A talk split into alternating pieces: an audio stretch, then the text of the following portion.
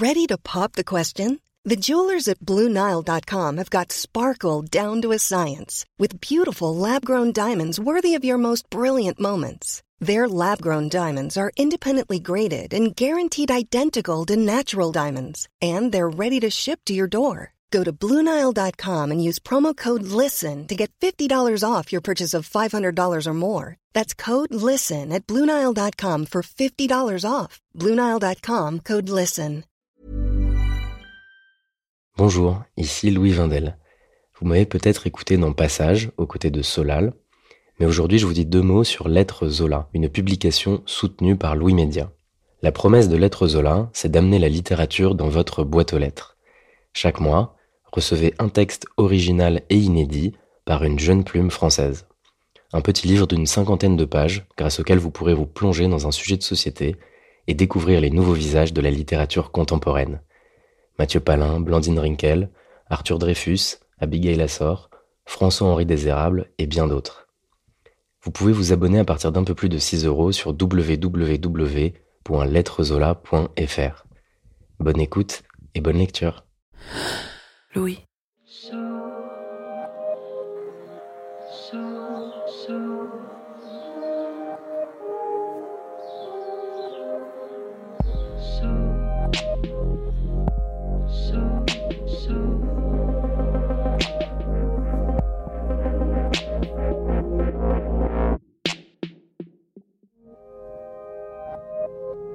À l'adolescence, j'ai développé une passion pour l'autrice Françoise Sagan. J'ai une quinzaine d'années et ce que je découvre d'elle me donne un exemple de femme qui s'affranchit des attentes qui pèsent sur elle. Celle d'être une mère dévouée, de mettre sa carrière au second plan, d'être en couple avec un homme. C'est la validation dont j'ai besoin à l'époque, que ce soit dans mes amours naissants ou dans mes réflexions sur la suite de mon parcours scolaire. À l'époque, j'ai d'abord cherché à lire tous ses livres. Puis quand ça n'a plus été suffisant, il a fallu trouver tous les ouvrages qui parlaient de sa vie, puis les films, les interviews de personnes parlant de son œuvre. Aujourd'hui, je me demande ce que je lui dois et à quel point son histoire m'a en partie construite. Jusqu'où peut-on se sentir habité par l'histoire de quelqu'un d'autre? Et comment est-ce que cela nous transforme? L'épisode de passage de cette semaine raconte la façon dont l'histoire d'une autre personne peut se confondre avec la nôtre et parfois même nous transformer. C'est le récit de la construction d'un film, tiré d'une histoire vraie, celle de Camille Lepage, mais aussi celle d'un travail, d'une obsession, pour réussir à raconter sa vie le plus justement possible, sans s'y perdre soi. Et c'est le réalisateur du film, Boris Lochkin, et l'actrice Nina Meurice qui la raconte, au micro de Bojina Panayotova, co-scénariste du film. Je suis Maureen Wilson. Je suis Charlotte Pudlewski. Bienvenue, dans, Passage.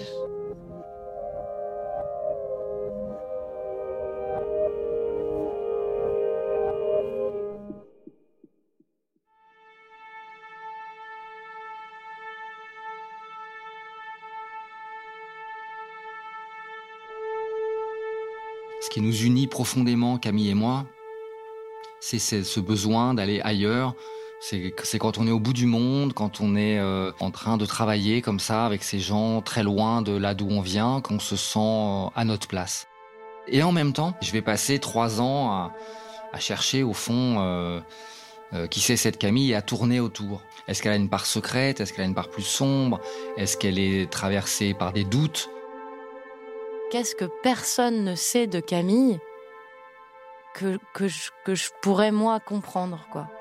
Qu'est-ce qui, qui elle est profondément et que même peut-être elle, elle ne sait pas? Le 12 mai 2014, Camille Lepage est tuée en Centrafrique. Camille, c'est une jeune journaliste, une jeune photojournaliste, et donc tout de suite, la nouvelle euh, fait les gros titres, euh, elle s'est reprise partout dans tous les médias. Une journaliste a été tuée en Centrafrique. Les autorités françaises réagissent, demandent une enquête. Et euh, un peu partout dans la presse, il y a beaucoup d'émotions sur cette toute jeune photographe qui a été tuée. Et moi, je suis en France et je lis cette euh, nouvelle. Je connaissais pas cette jeune femme. Je la découvre en, lisant tous ses portraits dans la presse. Je, découvre ses photos. Et euh, c'est vrai que cette nouvelle fait écho directement en moi à pas mal de choses. D'abord parce que ça fait un moment que je réfléchis à faire un film sur une guerre africaine. J'ai fait deux longs voyages de repérage au Congo, en RDC, sans arriver à faire les films que je rêvais de faire là-bas, parce que ça prend pas, parce que ça, voilà, parce que je n'ai pas vraiment trouvé le, le mode d'emploi pour les faire. Ça fait un moment aussi que je réfléchis à faire un, un film sur les reporters de guerre, et là encore, sans trouver complètement la porte d'entrée pour moi. Et je lis l'histoire de cette jeune femme, et tout de suite, je me sens très proche d'elle.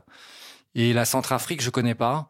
Ça fait six mois que l'armée française est intervenue en Centrafrique et on parle beaucoup de la Centrafrique, on parle beaucoup de des massacres qui ont lieu là-bas, de, de, cette guerre civile que personne ne comprend très bien, de ces affrontements entre milices, milices Séléka, milices anti-Balaka, chrétiens, musulmans. Et moi, je vois ces images depuis un moment, ça me, ah, ça me travaille. Je, je sens qu'il y a quelque chose là-dedans qui m'est très proche, qui me, qui m'intéresse. Et tout d'un coup, cette jeune femme meurt. Et euh, j'ai une sorte d'évidence que c'est une histoire qu'il faut que je raconte.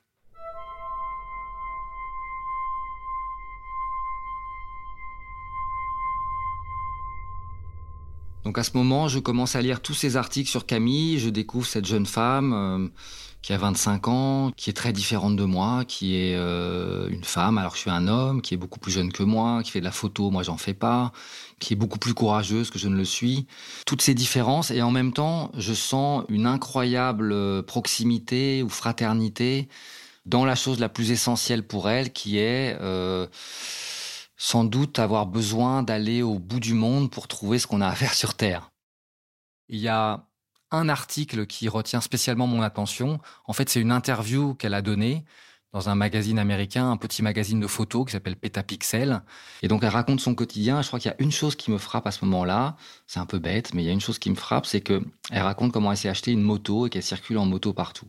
Et je pense que la moto, vraiment, c'est quelque chose qui me renvoie très directement à quand j'ai 25 ans, que je vis au Vietnam, euh, que j'ai moi aussi ma petite maison dans un quartier populaire avec ma moto toute pourrie, pareil, qui tombe toujours en panne, euh, ce qui est l'occasion de faire plein de rencontres pour réparer la moto.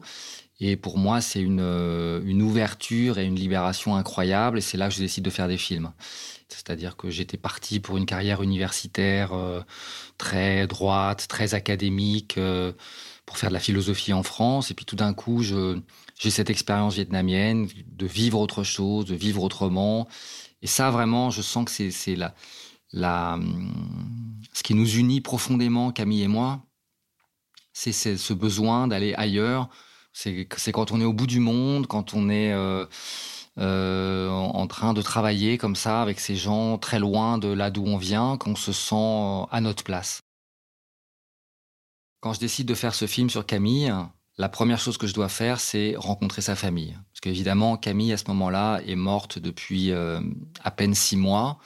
Donc, je vais réussir par des, euh, des, connaissances communes à trouver leurs coordonnées. Je leur écris et euh, un rendez-vous est fixé et je vais les rencontrer. Donc, ce jour-là, je retrouve dans un café parisien, il y a la maman de Camille, Marivonne, son père, euh, Guy, et son frère, Adrien. Ils sont tous les trois. Et euh, je dois leur expliquer pourquoi je veux faire ce film. Et c'est vrai que j'ai l'impression de marcher sur des œufs, j'ai l'impression de, de venir comme un vautour autour de la dépouille de leur fille qui était euh, morte tellement récemment. Je vois que c'est pas facile pour eux, c'est pas facile notamment pour la mère de Camille, Marivonne, qui est très à vif.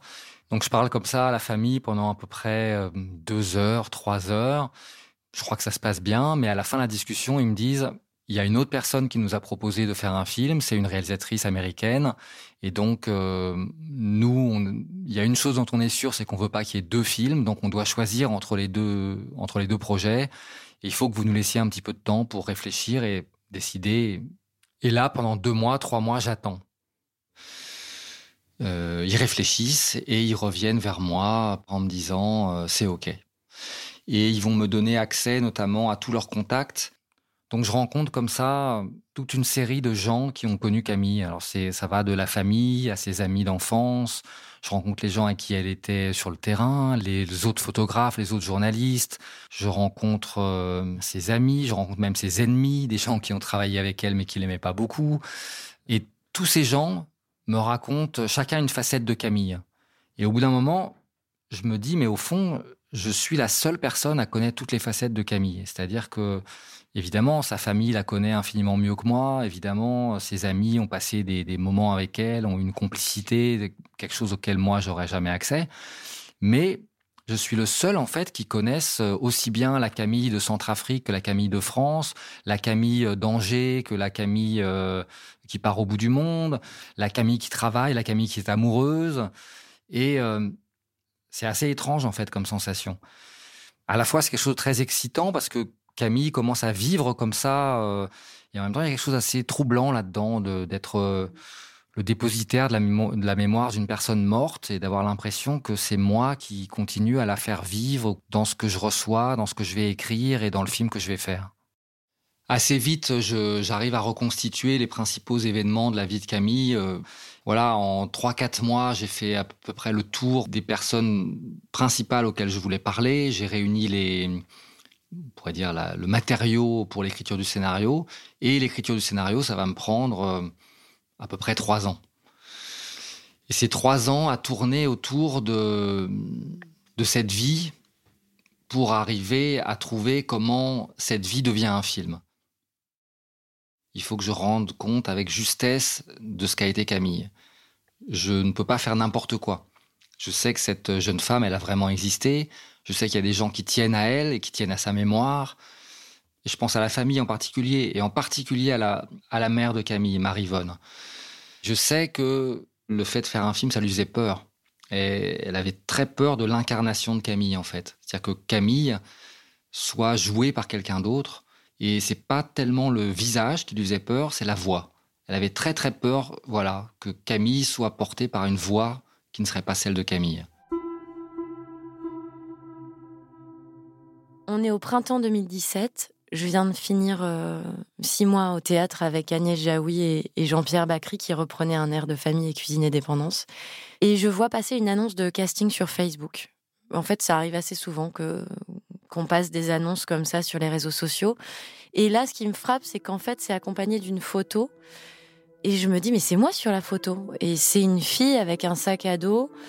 Euh, qui est de dos et qui regarde euh, en souriant un musicien qui a une guitare dans le dos. Et je sais pas si c'est son, son sourire ou. En tout cas, je me dis, j'aurais pu vivre ce moment-là. J'ai beaucoup voyagé en sac à dos, donc j'ai vraiment l'impression que c'est moi sur cette photo. Donc j'appelle mon agent pour qu'elle essaye de mettre sur le coup et euh, je lui demande si on, si on peut trouver le scénario. Et elle y arrive, mais je suis pas censée le lire, donc il faut rester discret. Donc je lis le scénario et je me dis mais ce film c'est ça va être l'aventure d'une vie, il faut vraiment que je le fasse. Quand arrive la question du casting, savoir qui va jouer Camille, qui va être Camille, c'est on passe à autre chose. C'est le passage à une autre étape et c'est assez difficile pour moi parce que je m'y suis pas du tout préparé. En fait, pour moi, Camille, elle était déjà incarnée puisqu'elle a existé. J'ai sa photo sous les yeux en permanence, donc je la connais, Camille. J'ai pas, j'ai pas besoin de, ou j'ai pas envie, peut-être même, de mettre euh, un autre visage dessus. Quand je vais au casting, je sais que le réalisateur, il veut pas une comédienne. Il a cherché des filles euh, qui étaient euh, soit photographes ou qui travaillaient dans l'humanitaire ou, ou qui ressemblaient à, à Camille, mais absolument pas une comédienne. Donc moi, il faut que je lui fasse croire que, que je suis Camille avant d'être une comédienne. Et donc j'ai une copine photographe euh, que j'appelle, à qui je demande son sac à dos de photographe, euh, son appareil, ses objectifs, et puis elle me prête aussi une veste militaire qui est exactement la même que Camille. J'arrive en scooter donc euh, à ce casting à Bastille, et à ce moment-là, on est, je me souviens qu'on est en juillet, il fait hyper chaud. J'ai cette veste, le sac à dos qui pèse une tonne parce que j'ai un appareil photo dedans avec les objectifs, etc. Et je meurs de chaud, je me souviens, et comme je transpire très vite, Je vois que j'ai des énormes auréoles euh, sous ma veste. Et le réalisateur me dit euh, bah retire ta veste, ton sac à dos et tout et, moi je me dis non non il faut qu'il me voit en Camille de début à la fin donc faut pas que je bouge un iota de, de ce costume quoi. Il y a quelque chose de très crédible chez Nina. Elle est, euh, elle est solide, elle est plantée, elle est à la fois plantée physiquement, c'est-à-dire que elle a quelque chose comme, comme si elle était costaud. Enfin, on voit qu'elle est sur ses jambes vraiment. J'y crois qu'elle va être en Centrafrique. J'y crois qu'elle a son sac à dos sur les épaules vraiment. Et puis elle a le regard. Elle a quelque chose de très euh, lumineux dans le regard qui me fait croire qu'elle a une vie intérieure riche. Tout ça est super. Et pourtant, le casting dure pendant des mois. J'ai l'impression que j'ai pas encore trouvé Camille, que je voilà, je cherche toujours Camille. Et je cherche Camille parce que peut-être qu'en fait, je ne cherche pas une comédienne pour jouer Camille, mais que je cherche la vraie Camille. Et je pars en Centrafrique pour euh, encadrer un stage de documentaire que je fais là-bas.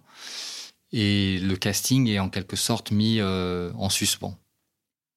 Il y a un temps infini qui se passe avant d'avoir la réponse du casting, si long que je finis par, euh, par ne plus y penser, quoi, par passer à, à autre chose. Et j'accouche de mon fils. Je me replonge dans, dans tout, ce, tout ce casting qu'on a fait l'été précédent. Je revois les vidéos de, des essais. Et euh, très vite, je me dis que parmi toutes les comédiennes qu'on a vues, euh, il y en a une qui se détache clairement du lot, c'est Nina, Nina Meurice, Nina qu'on a vue le premier jour du casting. Euh, mon téléphone sonne, il m'appelle, je suis dans mon appartement. Mon bébé, il a un mois, je pense. il me dit ouais, salut, c'est Boris, euh, Boris Lochkin. Bah non, je voulais savoir si on pouvait se voir. Euh. Et donc moi, je tombe des nues. je me dis ben oui, oui, bah oui, oui, avec plaisir. Quand j'appelle Nina, je suis dans une sorte d'impatience qui est, terrible parce que je l'ai fait attendre pendant huit mois et le jour où je prends ma décision, moi j'ai envie de la voir le jour même. Je me dis, ok d'accord. Là, je me remets en mode Camille et je me dis, Camille, on lui demande si elle est dispo maintenant, elle est dispo maintenant. Donc du coup, euh, j'ai mon bébé qui dort, je dois l'allaiter dans 40 minutes. Et il me dit, mais tu serais dispo là? Et donc je lui dis, bah, évidemment. Et j'y vais avec mon bébé. Bon, Camille, si elle avait un bébé, ça poserait pas de problème. Et donc elle est avec son petit bébé qui a à peine quelques mois. Et je lui dis, euh, voilà, euh, j'aimerais que ce soit toi qui joues Camille. Et c'est tellement un raccourci pour elle, c'est tellement fou que je crois que sur le moment, elle est, elle est pas très sûre si je lui ai proposé le rôle ou pas. Et je comprends pas vraiment ce qu'il me dit, quoi. On termine le rendez-vous, je rentre à la maison et je me dis, je crois que c'est oui, mais je suis pas sûre que ce soit oui.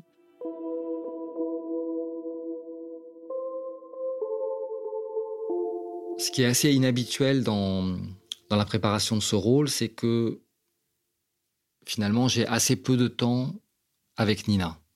Moi, très vite, je pars en Centrafrique pour chercher les décors, pour euh, lancer tout le casting centrafricain qui est euh, où il y a beaucoup de rôles à trouver, où on n'est pas du tout avancé.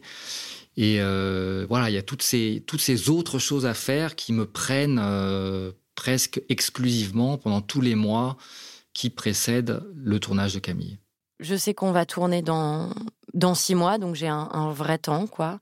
On se parle pas tant que ça, mais je sens que je sens que ça va, quoi. Moi, j'ai beaucoup de choses à faire, donc euh, je suis assez tranquille.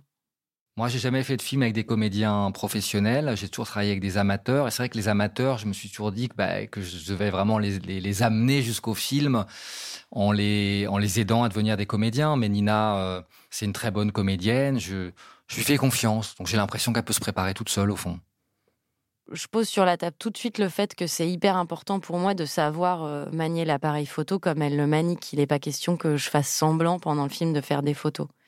Donc euh, j'ai un, cousin qui est, euh, qui est reporter de guerre, que j'appelle et qui me donne les contacts de l'AFP et qui me dit bah essaie d'aller voir avec eux, peut-être que tu pourras suivre quelques photographes. J'arrive à l'AFP, j'ai rendez-vous avec euh, Olivier Morin, qui est directeur euh, du service photo là-bas.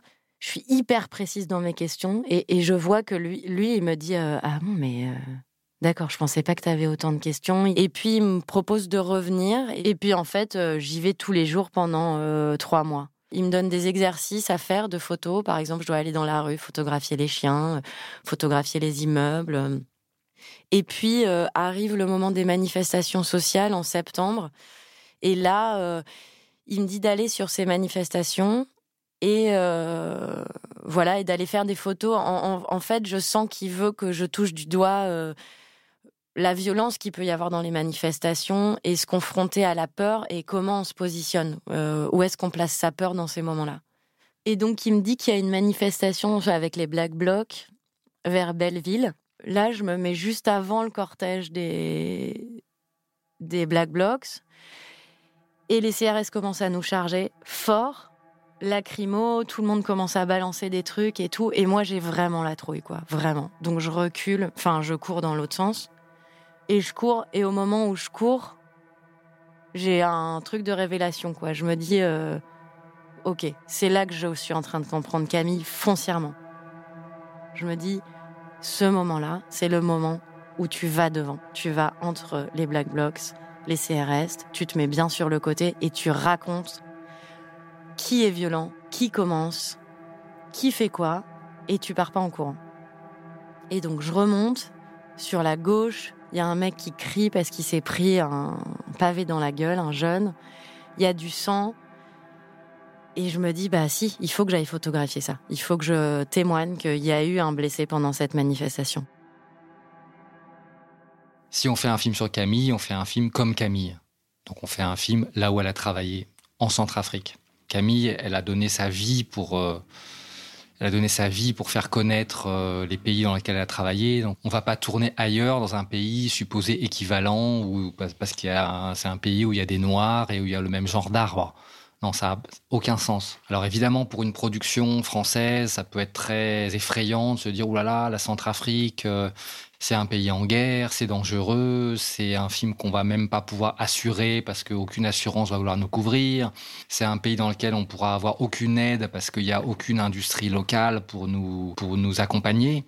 Tout le monde a peur que le tournage parte en émeute ou que qu'il y ait des gens qui viennent voler du matériel ou que qu'il se passe des choses, je ne sais quoi, des choses terribles.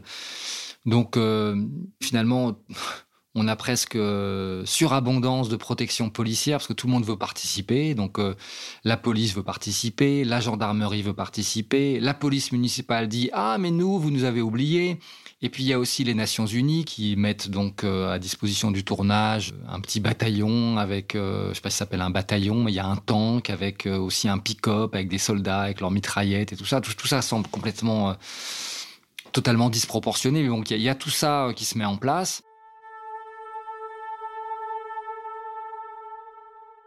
Les mois passent et euh, je continue à me préparer à Paris. Boris est en Centrafrique, donc on communique surtout par mail et par téléphone.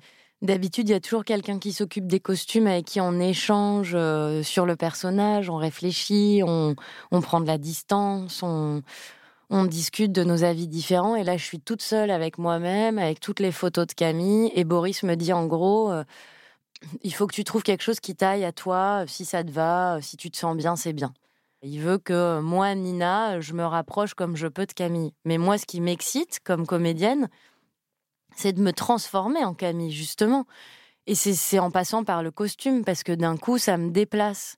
C'est pas les habits que je mets d'habitude, je mets pas du tout ces colliers-là, je mets jamais de lunettes de soleil. Bah, c'est parce que j'ai tout ça que d'un coup, je deviens Camille.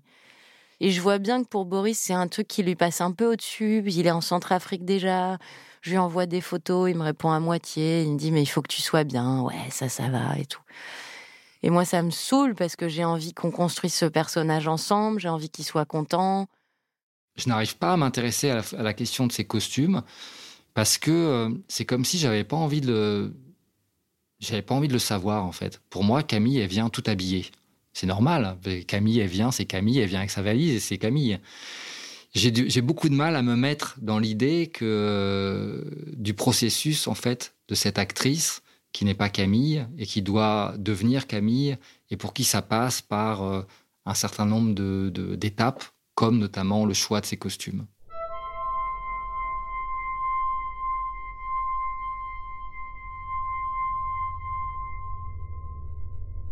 Deux mois avant le tournage en Centrafrique, je rentre en France. Il y a le grand festival de photojournalisme de Perpignan, Visa pour l'image, qui doit se dérouler début septembre. Et j'ai envie de tourner dans le festival. J'ai envie de tourner la scène qui se passe dans le festival, dans le vrai festival. Donc profiter de ce moment-là. On est euh, en train de tourner une scène à la cafétéria. Et je suis habillée en Camille. Et j'ai le badge autour du cou Camille Lepage. Écrit. On est entre deux prises, quoi, je crois. Et au loin, je vois William Daniels avec qui j'ai pas mal échangé par mail, qui m'a envoyé des photos de Camille. Je dirais que c'est son collègue, frère de cœur. Euh, c'est une espèce de relation tellement forte et fusionnelle qu'ils ont eu tous les deux. Vraiment très forte, quoi. Un truc, une grande intimité, euh, sans ambiguïté, mais un truc très, très fusionnel. Et je le vois au bout de la cafétéria, qui arrive, et tout de suite, ça me fait un truc physique, quoi. Je, ah, je, je peux pas le décrire, mais ça me, j'ai assez vite envie de pleurer, en fait, je crois. Et je me rapproche de lui. Et euh, je sais pas quoi lui dire, quoi. C'est trop fort. C'est trop. C'est trop fort de le voir.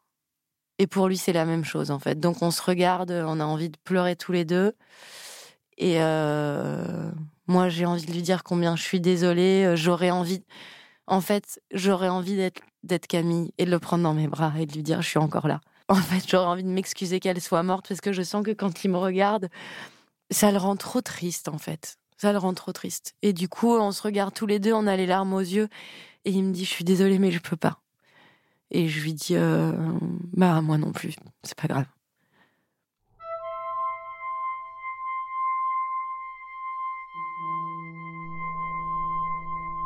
En octobre 2018, l'équipe française commence à arriver petit à petit à Bangui. Moi, je les attends avec impatience pour qu'on avance dans la préparation de ce film, et notamment Nina. Nina, ça fait euh, plusieurs mois qu'on se parle comme ça à distance sur euh, les costumes, sur des petites choses, mais au fond, on est très loin l'un de l'autre.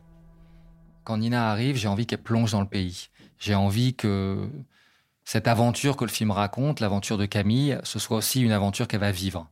J'ai envie qu'elle se prenne ce pays en pleine gueule, qu'elle, que tout ce qui est dur, mais aussi qui est fort, qui est, qui est marquant dans ce pays, elle le ressente et que ça soit quelque chose qui l'emmène dans le film. On descend de l'avion, paf, il y a une bouffée de chaleur qui nous arrive en pleine gueule.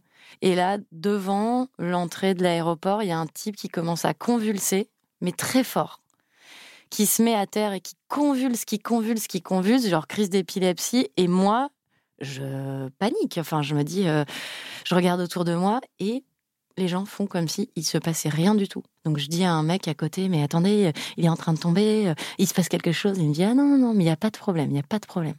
Et puis là, il y a une baston qui commence entre euh, des taximans, une grosse baston, quoi. Et puis on monte dans le taxi, les gens me disent, ouais, ouais, ça arrive, euh, en fait, il y a un truc où on fait pas attention à cette violence. Et pour moi, c'est c'est vertigineux, quoi. Et puis là, il y a euh, les cahutes de, l'ONU, euh, des chars blindés. Euh. Et en fait, je me dis, mais, mais t'es débile ou quoi? T'avais pas, t'avais pas, t'avais pas compris? C'est un pays en guerre, quoi. Il y a, bah ouais, il y a, y, y a, des chars, il y y a des types avec des mitraillettes, il y a des ronds-points avec des mecs armés. et d'un coup, je me dis, mais bah, je, et je ne peux pas y arriver. Enfin, c'est impossible, en fait. C'est impossible. J'ai la trouille au ventre, quoi. Et puis, on arrive à l'hôtel et, euh, et Boris, il est, en fait, il est tellement comme un poisson dans l'eau, lui. Tout le monde est hyper souriant. Les gens sont tellement contents de faire ce film et tout. Et puis, petit à petit, je vois que la vie, mais que la vie est là, en fait, que la vie est plus forte que tout, qui, qui je sais pas, que les gens s'amusent, quoi. Donc, je me fais, je me fais happer par ça et puis, et puis la peur s'en va. Après une semaine où l'équipe prend ses marques, le tournage est vraiment lancé. Le premier jour du tournage, on filme la manifestation des étudiants dans les rues de Bangui.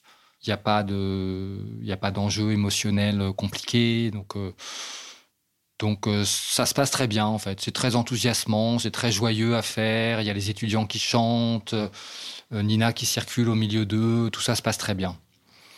La vraie scène difficile pour nous, c'est le deuxième jour on fait une scène où Camille raccompagne les étudiants après la manifestation vers l'université.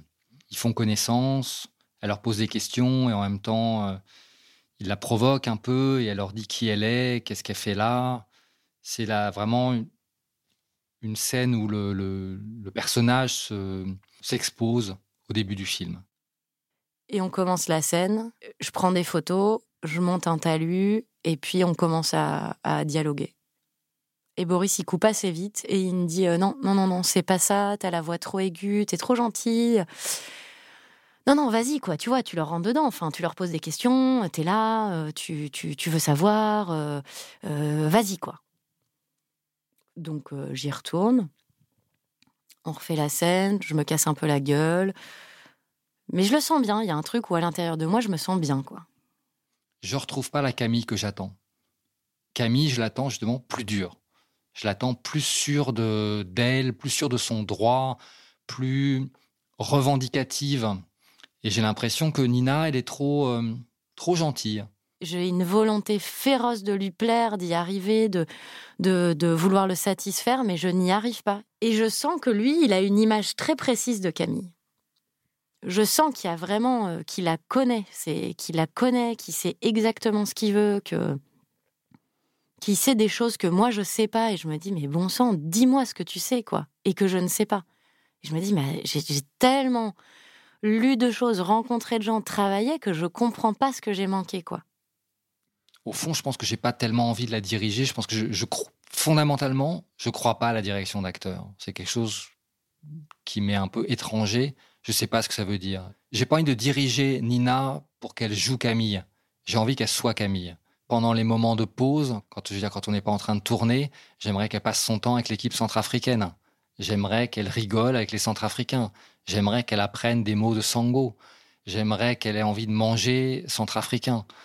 J'aimerais qu'elle euh, se promène dans la rue, qu'elle galère dans la rue, qu'elle euh, euh, se fasse arrêter par des flics et les envoie chier. J'aimerais qu'elle vive toutes ces choses de la Centrafrique. Petit à petit, je comprends qu'il veut pas que je lâche Camille en dehors des scènes. Et, moi, à ce, moment-là, je me dis, mais je suis Nina en fait.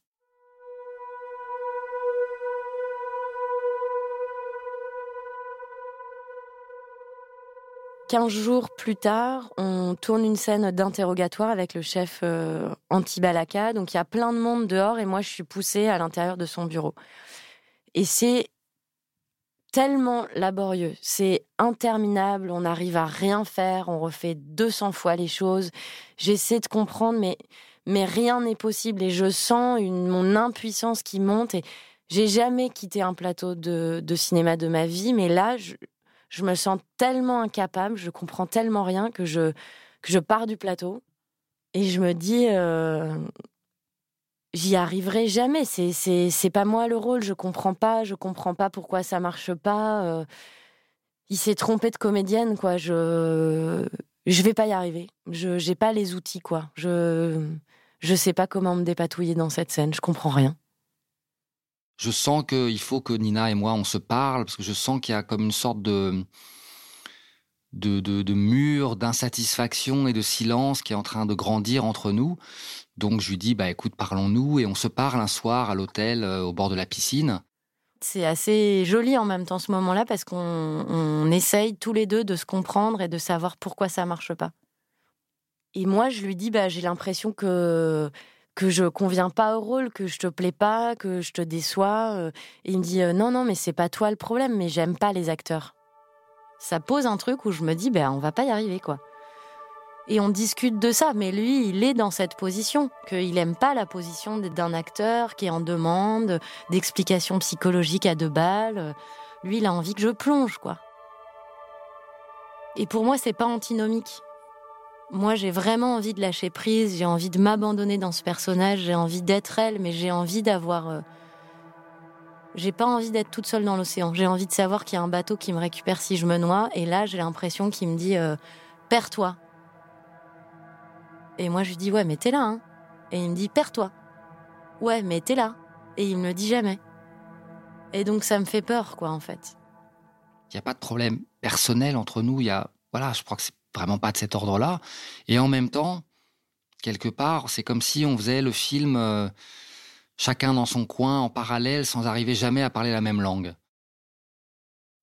Après cette discussion, je rentre dans ma chambre et je me dis, euh, ok, d'accord, il faut vraiment que que j'enlève cette, cette idée euh, que je suis une actrice. Il faut que il faut que que je sois Camille quoi et je me dis d'accord ok c'est c'est c'est peut-être ça la solution faut que faut que je lâche un peu prise et que je lui fasse confiance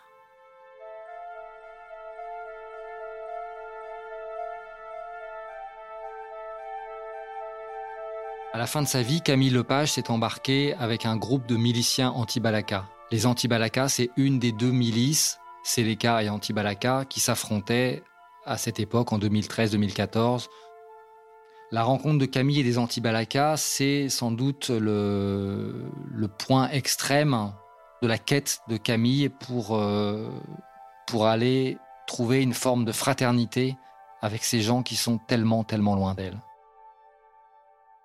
Pour jouer ces anti-Balaka, on constitue comme ça un groupe de jeunes gens, des jeunes gens euh, de quartiers populaires, qui n'ont pas fait d'études, euh, qui ont quelque chose d'un très remuant, très euh, presque on pourrait dire certains des, des, mauvais garçons, en tout cas, voilà, pas des pas des jeunes gens trop polissés et trop trop propres sur eux, l'inverse. La première scène qu'on doit faire, c'est la scène où les où Camille embarque avec les anti-Balaka. Elle part en moto avec eux.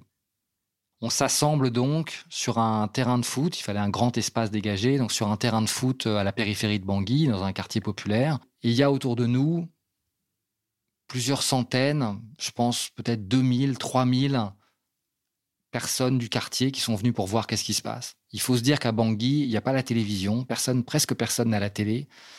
Donc, si par hasard il y a de l'animation, s'il y a quelque chose, tout le monde vient voir. Donc on a là autour de nous 3000 personnes qu'on repousse aux limites du stade pour avoir vraiment de la place pour tourner, pour qu'ils soient pas dans le champ, pour qu'on les voit pas.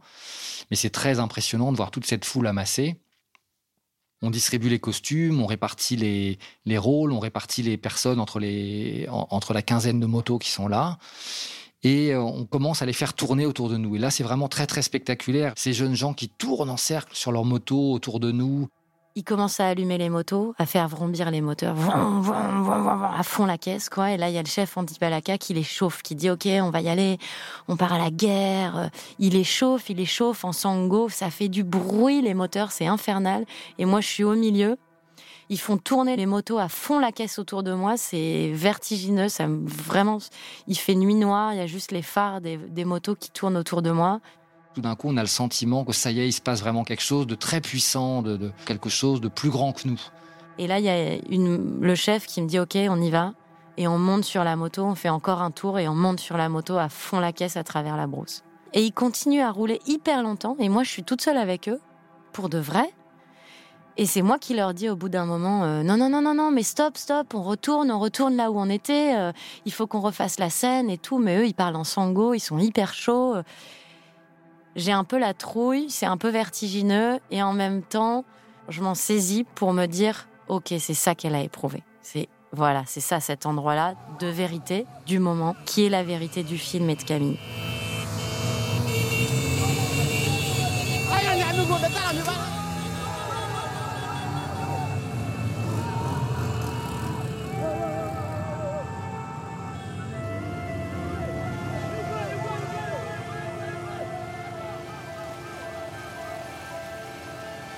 J'ai l'impression que c'est un, un, un moment de basculement pour elle dans le tournage, où tout d'un coup, euh, elle plonge dans autre chose. Elle, euh, n'a pas le choix en fait. Elle est obligée physiquement par sa présence sur les motos au milieu de ce groupe. Elle est obligée de se laisser porter, de se, de se laisser emmener dans cette énergie qui est assez incroyable.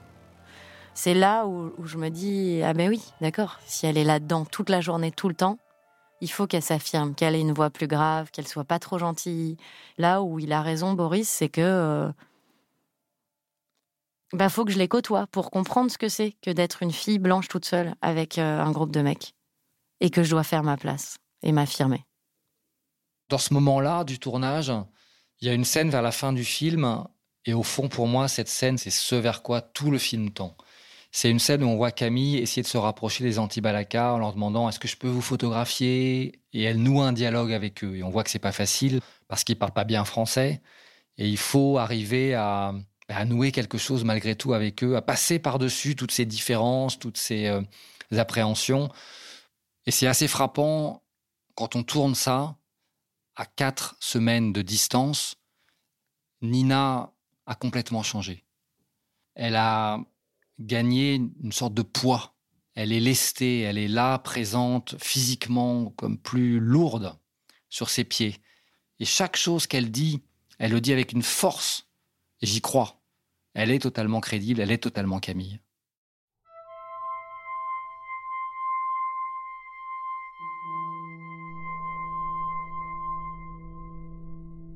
On a gardé pour la fin du tournage la scène qui nous semble les plus périlleuses à, filmer dans les rues de Bangui, la scène du lynchage, où des jeunes euh, chrétiens assassinent un musulman euh, dans les rues de Bangui. Et la scène raconte comment euh, les journalistes français, et Camille parmi eux, se frayent un chemin. Et non seulement ils se frayent un chemin, mais les gens, en fait, les, les gens leur disent regardez, photographiez. Les gens les, poussent en avant presque, les poussent à photographier, les mettent euh, vraiment le, euh, face à cette, à cette horreur. Pour, pour moi, l'enjeu, il est avant tout d'arriver à rendre crédible cette scène sans doute parce que je viens du documentaire, j'ai besoin de sentir la, de manière palpable la réalité de cette scène en termes d'énergie, en termes de, de, de, violence, de ce que les gens dégagent avec leur corps, avec euh, pas, seulement leur voix, mais leurs gestes, leur, leur, manière de, de, rentrer dans leur scène, de circuler, et que ça doit être ça qui est premier, comme si presque tout ça se passait pour de vrai, et que l'acteur arrive là-dedans, comme dans une arène, c'est ça sur lequel on va s'appuyer pour ensuite rajouter l'interaction que la comédienne va avoir avec les autres personnages. Or, quand on fait la scène du lynchage, ça se passe pas du tout comme prévu. Moi, j'arrive, je me faufile au milieu d'eux, je commence à photographier, et en fait, c'est vraiment violent pour moi. Ça crie vraiment, c'est... Euh... À un moment donné, je me prends un coude dans la gueule, et donc je me prends mon appareil photo dans l'œil, ça commence à vraiment me tendre je me sens pas trop bien. Il y a quelque chose qui monte en moi. Euh. Je, vois bien qu'elle est pas bien. En même temps, le fait de ne pas être bien fait partie de cette scène, puisque la scène raconte comment Camille à la fois photographie et en même temps a horreur de ce qu'elle est en train de faire. Elle a horreur de se sentir comme complice de la violence qui se déchaîne. Donc on la refait, on la refait. Il y a vraiment un truc euh, assez indéfinissable en moi. Je sais pas si c'est de la peur, de la colère. Euh, je suis pas bien en fait, j'ai une angoisse euh, très forte qui monte.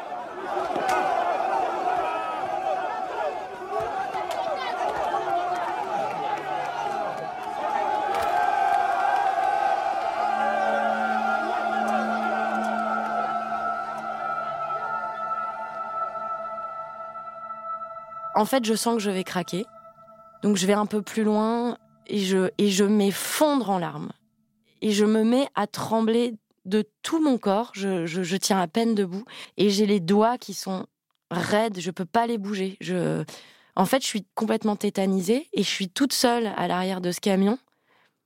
Et j'ai jamais été dans un état de d'angoisse aussi forte, quoi. Et je ne sais pas comment sortir de mon angoisse. C'est trop fort, ça me submerge je suis assez démuni en fait parce que je sais pas très bien. Alors évidemment, je la prends à part, j'essaie de lui parler, de, lui demander qu'est-ce qu'elle veut, est-ce qu'elle veut qu'on arrête, est-ce qu'elle veut qu'on fasse autrement. Moi, je me dis bah non, c'est c'est mon métier. Je lui dis non non non, laisse-moi cinq minutes, j'arrive, j'arrive.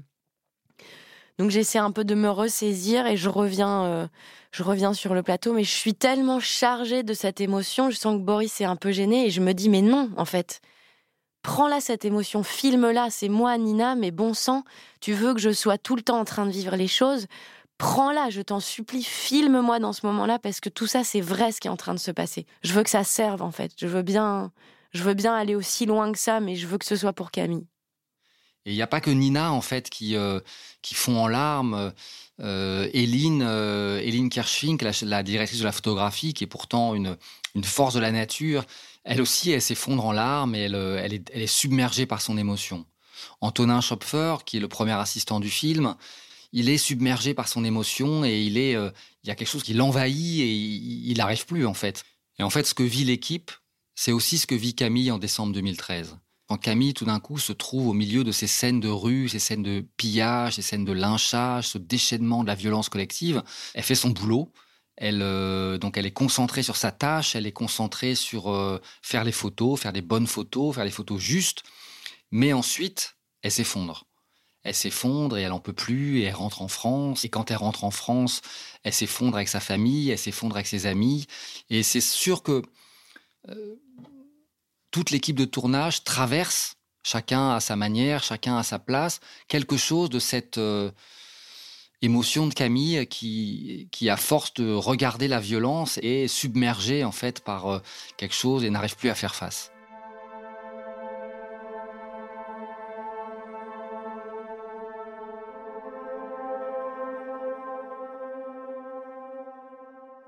Après le tournage en Centrafrique, on a encore deux semaines de tournage euh, en France et principalement à Angers. On revient de, de Bangui, on arrive en France avec toute l'équipe euh, française et euh, on fait une scène où euh, Camille est avec sa mère, elle est, elle est vraiment pas bien quoi. Elle, elle pleure et sa mère lui dit mais allez on va t'acheter des petites fringues, ça va te changer les idées, on va faire du shopping et tout ça. Et on et puis on se prend dans les bras et à ce moment-là, alors que je crois pas du tout aux fantômes hein, et tout ça, euh, j'ai la mère de Camille dans les bras, Mireille Perrier, la comédienne, et euh, je sens qu'elle est dans l'air. C'est comme si, comme je me sens un peu chargée de Camille, la vraie, ben c'est comme si euh, Camille la vraie aujourd'hui, quelques années après sa mort, prenait dans les bras sa mère. Et en fait, c'est à la fois euh, moi qui pleure parce que parce qu'on a quitté la Centrafrique, parce que le tournage s'arrête, parce que enfin tout se mélange quoi.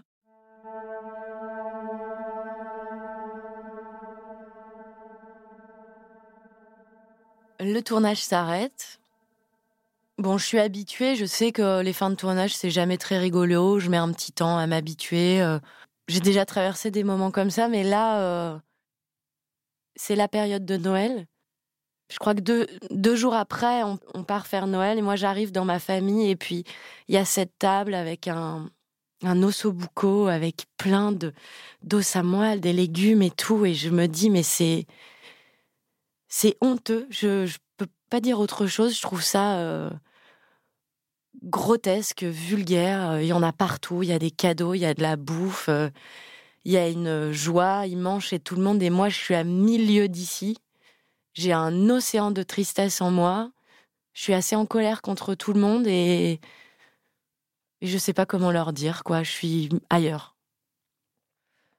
Mes parents, mon copain, je sens qu'ils sont inquiets parce qu'ils voient bien que je je retrouve pas la je sais pas la, la, la gaieté ou la joie de vivre euh, qui peut me caractériser. Mais ça me fait l'effet inverse. J'ai envie de leur dire, mais laissez-moi tranquille, en fait, ça va. C'est, vous pouvez pas comprendre, en fait. Et puis j'ai les cheveux longs, encore les cheveux très longs de Camille. Et aussi, je sens que ces cheveux, ça me pèse, c'est rempli de la Centrafrique, euh, de la Terre Rouge, de tout ce qu'on a traversé. Et, euh, euh, je me dis, il faut que je me coupe les cheveux, en fait. Il faut, il faut qu'elle parte, Camille. Mais ça me rend trop triste. Je me dis, elle est déjà morte. Si moi, je la quitte, euh, c'est comme si elle était remorte, quoi, comme si elle disparaissait complètement, et c'est comme si je l'abandonnais. Il y a un truc où je me dis, euh, je peux pas l'abandonner. Et finalement, euh, c'est tellement difficile pour moi qu'un jour je me dis, voilà, allez, il faut que je me coupe les cheveux, il faut que tout ça s'arrête. Donc je me coupe les cheveux très courts. Et je me reconnais pas du tout. J'ai l'impression de m'être débarrassée de quelque chose mais au fond, je peux pas la lâcher. Après le tournage, j'entre en montage pendant 6 à 8 mois. Quand on est en montage, on se retrouve face à un problème assez euh, étonnant, qui est que, en fait, on manque de plan sur Camille. Étrangement, dans ce film sur Camille, on a filmé Camille, bien sûr, mais il y a plein de plans comme ça où la caméra euh, quitte Camille pour partir euh, vers les centres africains, pour partir vers les rôles secondaires, pour partir vers les figurants. Comme si la caméra, à plein de moments, avait fui l'héroïne, avait fui le personnage principal du film. Alors évidemment, on va rechercher les plans qu'on a et on retrouve euh, à peu près de quoi faire ce qu'on a besoin de faire et on va, on va réussir à, à s'en sortir et on a quand même euh, la matière. Mais je sens que c'est quelque chose qui fait partie de l'ADN de ce film. J'ai l'impression que ma fidélité à Camille, à la vraie Camille, à Camille Lepage, c'est de raconter la Centrafrique autant que Camille elle-même. Souvent, je me dis, comment Camille Lepage, qu'est-ce que Camille Lepage, elle penserait du film? Et souvent, je me dis, mais peut-être que si elle voyait le film, elle se dit, ah, encore un film sur une blanche en Afrique. On n'en a rien à foutre. Euh, tout ce qui nous intéresse, c'est filmer les Centrafricains. Pourquoi on ne fait pas un film sur les Centrafricains? Ce qui est bien, c'est que j'enchaîne avec euh, un projet de théâtre. Euh, on monte Platonov de Tchékov. Moi, je fais Sophie, qui est en plein désespoir parce qu'elle retrouve son amour de jeunesse et elle et elle craque. Donc c'est pas mal parce que toute la tristesse que j'ai, je l'investis beaucoup dans ce personnage. Ça devient un peu comme un exutoire. Et puis surtout, je reprends le travail, le travail d'acteur avec des répétitions, avec euh, le jeu qu'on maîtrise, où on me donne des indications, je dois les faire. Je suis entourée d'acteurs. J'ai l'impression de retrouver le cœur de mon métier. On me demande pas de lâcher prise, là au contraire, on me demande de, tenir les rênes. Et, euh, et ça, c'est vraiment agréable. J'ai l'impression un peu de me ressaisir de mon métier. Après deux mois de montage, il faut faire une journée de retake qui était prévue dans le plan de travail déjà. Il nous manque des petites choses euh, qu'on doit encore filmer. Et donc, on se revoit euh, deux mois après euh, la fin du tournage.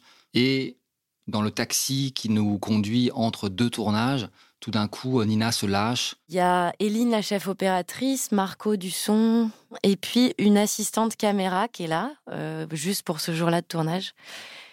Et puis elle demande un peu comment ça s'est passé le tournage. Et moi, je sais pas ce qui me prend.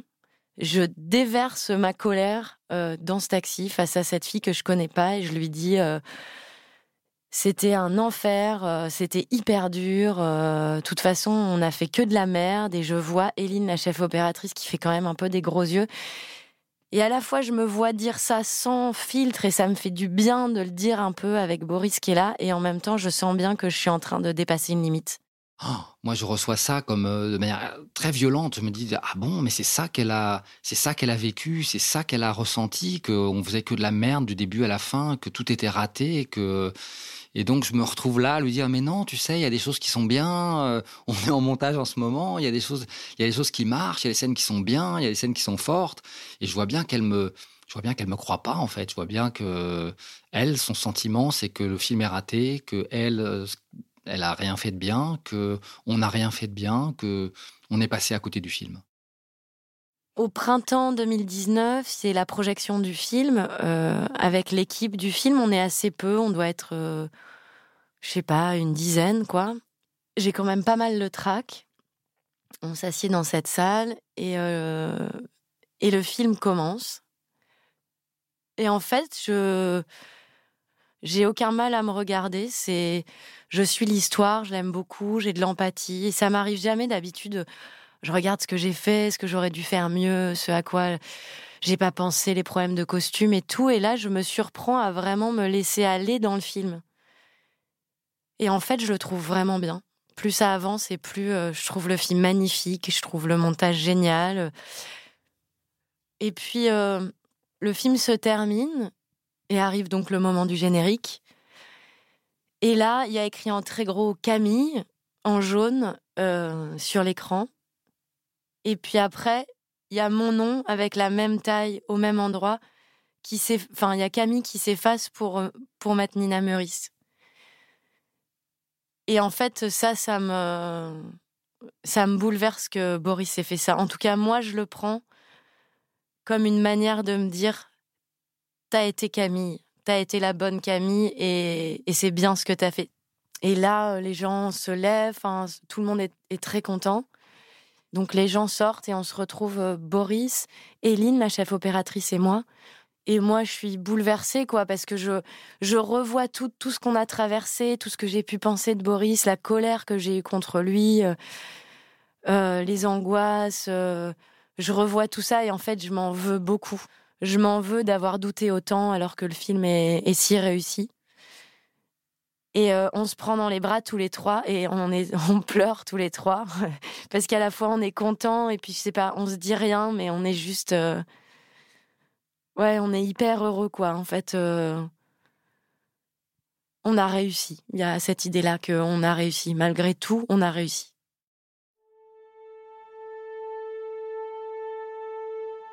C'est la fête de fin de tournage euh, à Saint-Denis, dans une friche chez le cousin de Boris. Il y a beaucoup de monde. Euh, il y a la femme de Boris qui, qui met de la musique. C'est hyper joyeux. Il y a un truc, euh, un exutoire quoi. On danse, on mange, on retrouve plein de gens. Moi, j'ai une grande fierté qui m'habite à avoir fait ce projet. Et, et plus la soirée avance, et plus je sens que c'est la soirée des adieux que c'est euh, le moment où que c'est le moment où vraiment je vais mettre un point final à cette histoire. Et puis donc, il y a, y a, vraiment plus grand monde. Moi, je, je vais partir. Enfin, j'y arrive pas. J'ai envie de rester encore un peu. Et puis bon, il est 5-6 heures. Euh, je commande un taxi, puis Boris euh, m'accompagne. Tous les deux, on marche et, et je sens que c'est c'est le moment où je vais lui dire au revoir en Camille ou c'est nos adieux, quoi. C'est nos adieux de ce projet, même si je sais qu'on se reverra. Et donc on marche, il m'accompagne sous le pont. Et je voudrais que ce moment dure des heures, en fait. Euh, c'est comme si... Euh, c'est bizarre, je sais, je compare souvent cette histoire à une histoire de d'amour, mais euh, sans qu'il y ait de désir amoureux, absolument rien à voir, mais, mais comme dans ces moments où on va quitter quelqu'un qu'on aime encore, quoi. C'est j'ai pas envie de le quitter, mais je sens que c'est le moment de lui dire au revoir et de dire au revoir à Camille, qu'il faut que ça y est, c'est maintenant que ça s'arrête, quoi. Donc on se prend dans les bras très longtemps. Pour moi, c'est vraiment un moment.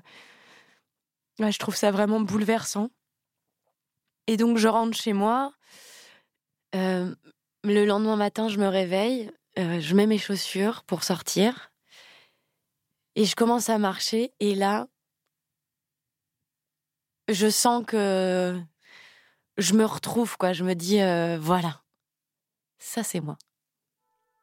Ça c'est Nina qui marche comme ça. Ça se termine tout ça.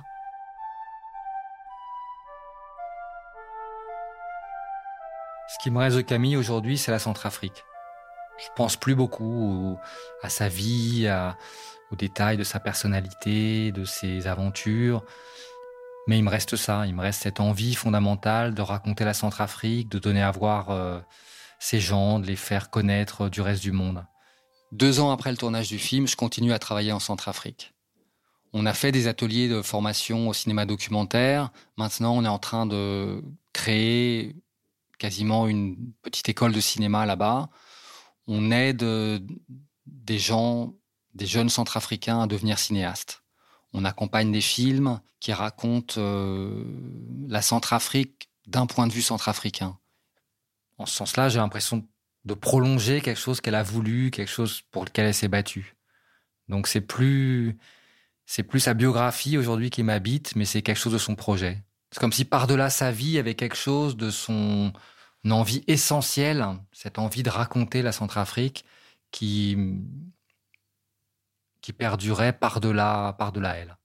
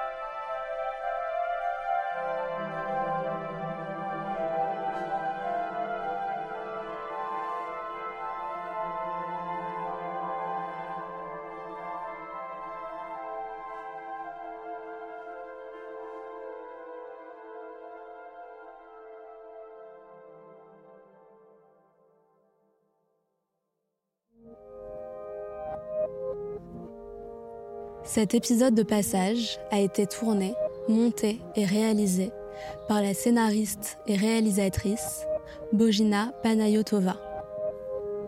La musique est d'Eric Benz.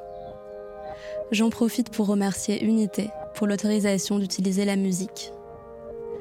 Jean-Baptiste Aubonnet a fait le mix. Maud Benakcha est la chargée de production de passage. Elle en assure l'édition et la coordination. Ce podcast a également été rendu possible par Marion Girard, responsable de production, Mélissa Bounoua à la direction des productions et Charlotte Pudlowski, directrice éditoriale. Le générique de passage a été composé par November Ultra. Et si vous voulez de nouveau entendre la voix de Nina Meurice, elle a participé à notre podcast de littérature, le Book Club. Elle présente l'essai Notes sur le cinématographe du réalisateur Robert Bresson. Je suis Maureen Wilson et Passage est une production Louis Média. Vous pouvez vous y abonner sur toutes les plateformes de podcast, nous laisser des commentaires, des étoiles et surtout en parler autour de vous, à vos amis, votre famille ou même dans vos stories sur Instagram. Et si vous souhaitez soutenir Louis, n'hésitez pas à vous abonner au club. Vous y trouverez des bonus, une newsletter, des rencontres avec l'équipe et bien plus. Rendez-vous sur louismedia.com slash club. À très vite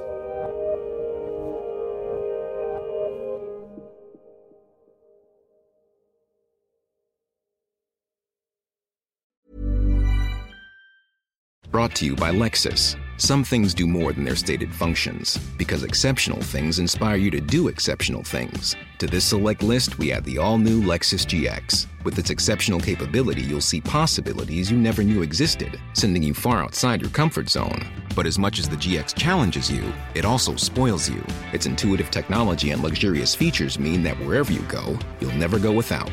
Live up to it. The all new Lexus GX.